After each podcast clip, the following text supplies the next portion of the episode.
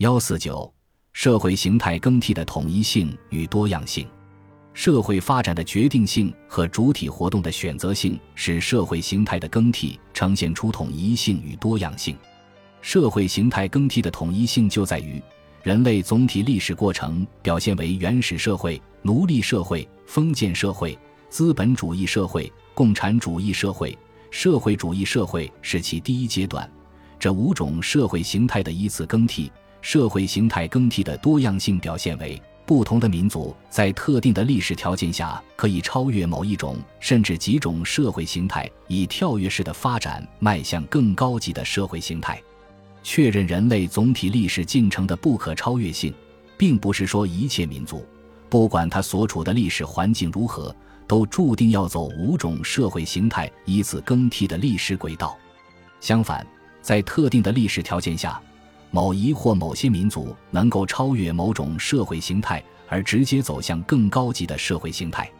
例如，西欧的日耳曼民族在征服罗马帝国之后，越过奴隶制，从原始社会直接走向封建社会；东欧的一些斯拉夫民族以及亚洲的蒙古族也走着类似的道路。北美洲在欧洲移民到来之前仍处于原始社会，随着欧洲移民的到来。北美洲迅速建立起资本主义制度，大洋洲也走着类似的道路。而在非洲，有的民族从奴隶社会，有的甚至从原始社会末期就直接走上了资本主义道路。马克思就认为，资本主义社会产生有三条道路，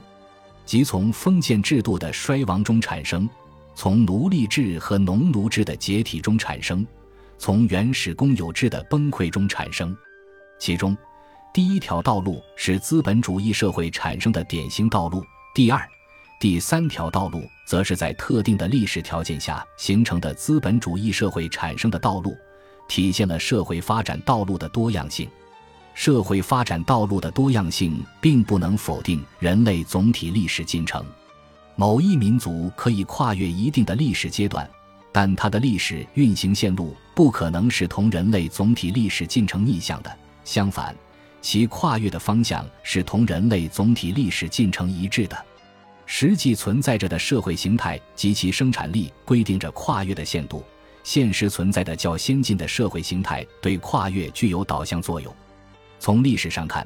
任何一个民族跨越一定的社会形态，都是在世界上，尤其是周围国家已经存在着更先进的社会形态条件下实现的。没有资本主义生产方式的存在及其对落后国家的影响、冲击和渗透，一些民族就不可能跨越封建制、奴隶制而直接走向资本主义社会。中国也就不可能跨越资本主义的历史阶段而直接走向社会主义道路。一般来说，不同的民族都是依据本民族的利益、历史传统以及国际环境来选择、设计、创造自己的社会存在形式。这里无疑体现着自觉能动性，但是，任何民族都不能违背社会发展规律，相反，只能在认识和把握历史规律的基础上发挥自觉能动性，做出这样或那样的历史选择。中国可以选择不同于西方国家的发展道路，但这种选择不能违背社会发展规律。中国共产党人追求的共产主义理想。只有在社会主义制度充分发展、高度完善的基础上才能实现，而社会主义制度的发展和完善又是以生产力的巨大增长和高度发展为前提的。马克思早就指出，没有生产力的巨大增长和高度发展，那就只会有贫穷、极端贫困的普遍化，而在极端贫困的情况下，必须重新开始争取必需品的斗争。全部陈腐污浊的东西又要死灰复燃，社会主义的实践证实了马克思这一观点的真理性和巨大的超前性。我们可以跨越资本主义历史阶段，但我们不能拒绝西方资本主义的文明成果，不能违背工业化、市场化和现代化的一般规律。建设中国特色社会主义，就是以人类社会发展的一般规律、社会主义社会发展的一般规律为依据的。既是历史的必然，又是中国人民一次新的自觉选择和伟大创造。